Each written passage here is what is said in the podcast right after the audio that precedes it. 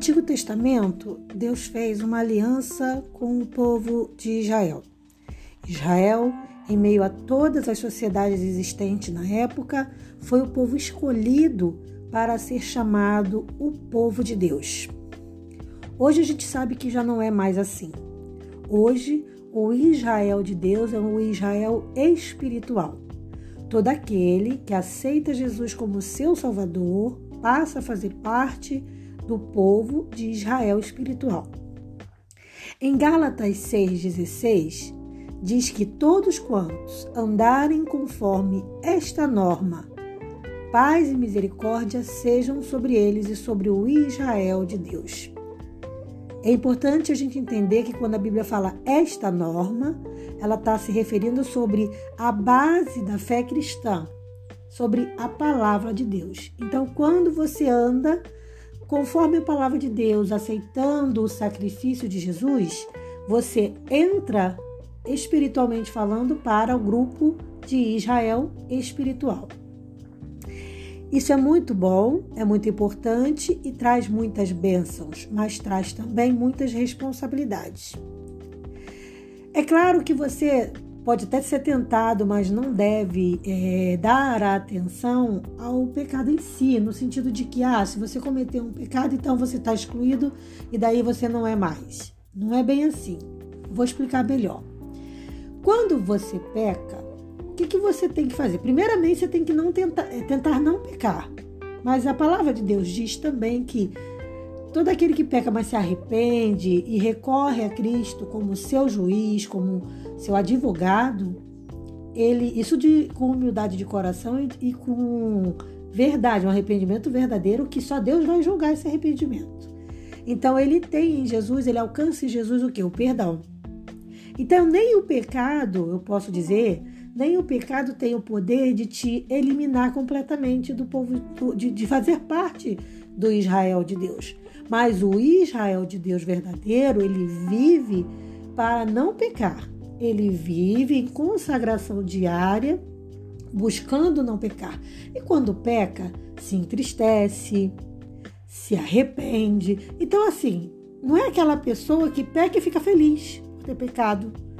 Porque quando a pessoa ela vai se acostumando com o pecado, e aí é o grande perigo para de ela realmente não é ela ser afastada, ela vai se afastando do Israel espiritual, ela vai pecando, vai pecando, vai pecando e ela vai sentindo prazer no pecado e aí ela já não tem mais interesse nenhum em deixar de pecar.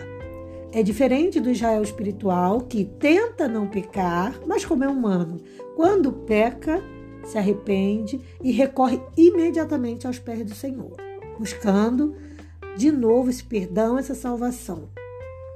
Você pode e deve sim fazer parte do, do Israel espiritual, tá? Porque da mesma forma que Deus guardou para si, escolheu para si no passado um Israel que era um povo escolhido, hoje todos nós somos convidados a fazermos parte desse grupo seleto, que é o Israel de Deus. Agora, isso, preste atenção, nada tem a ver com igreja. Não tem a ver com igreja A, B ou C. Ah, então se eu fizer parte da igreja A, eu estou parte do Israel. Se eu fizer da igreja C, eu não estou. Tem nada a ver. Ah, se eu não estiver na igreja, eu não faço. Nada a ver. Tem a ver com a comunhão que você alimenta e desenvolve com Deus. É isso que vai fazer a diferença.